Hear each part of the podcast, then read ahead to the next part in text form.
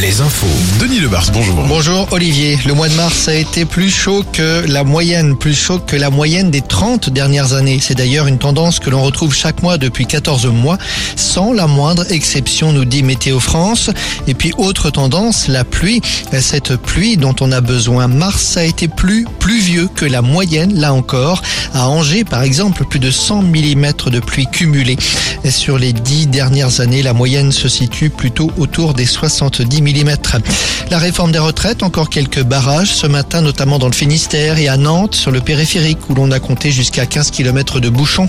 À Limoges, c'est la fac de lettres et sciences humaines qui est bloquée. Cinquième semaine de blocage et des signes de mécontentement euh, sur 2500 étudiants, 400 votants hier. Plus de 70% d'entre eux ont voté la poursuite du euh, mouvement.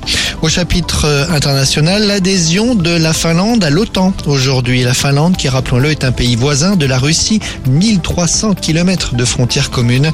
C'est le 31e pays à rejoindre l'organisation de l'Alliance Atlantique. Alors, peut-on donner sérieusement n'importe quel prénom à ses enfants? Mais oui, c'est la question. Le tribunal de Saint-Malo doit se prononcer aujourd'hui sur la légalité du prénom Hadès que des parents veulent donner à leur garçon né en septembre dernier. Hadès fait référence au dieu grec des enfers. Le procureur de la République s'était opposé à ce prénom. La justice va donc trancher.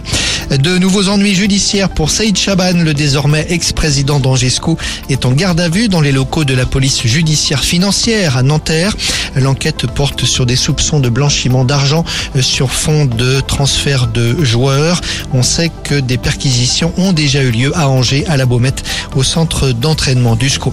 Le cyclisme est la première étape du Pays de la Loire Tour, une épreuve qui succède au circuit de la Sarthe Pays de la Loire.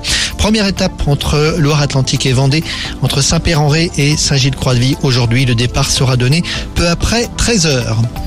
Alouette, la météo. C'était limite limite, hein. ce matin on parle du ciel évidemment. Oui, une fin de nuit stressante pour les viticulteurs, les arboriculteurs. Le mercure dans certains secteurs est descendu à moins 1, moins 2 degrés, peut-être moins 3 degrés.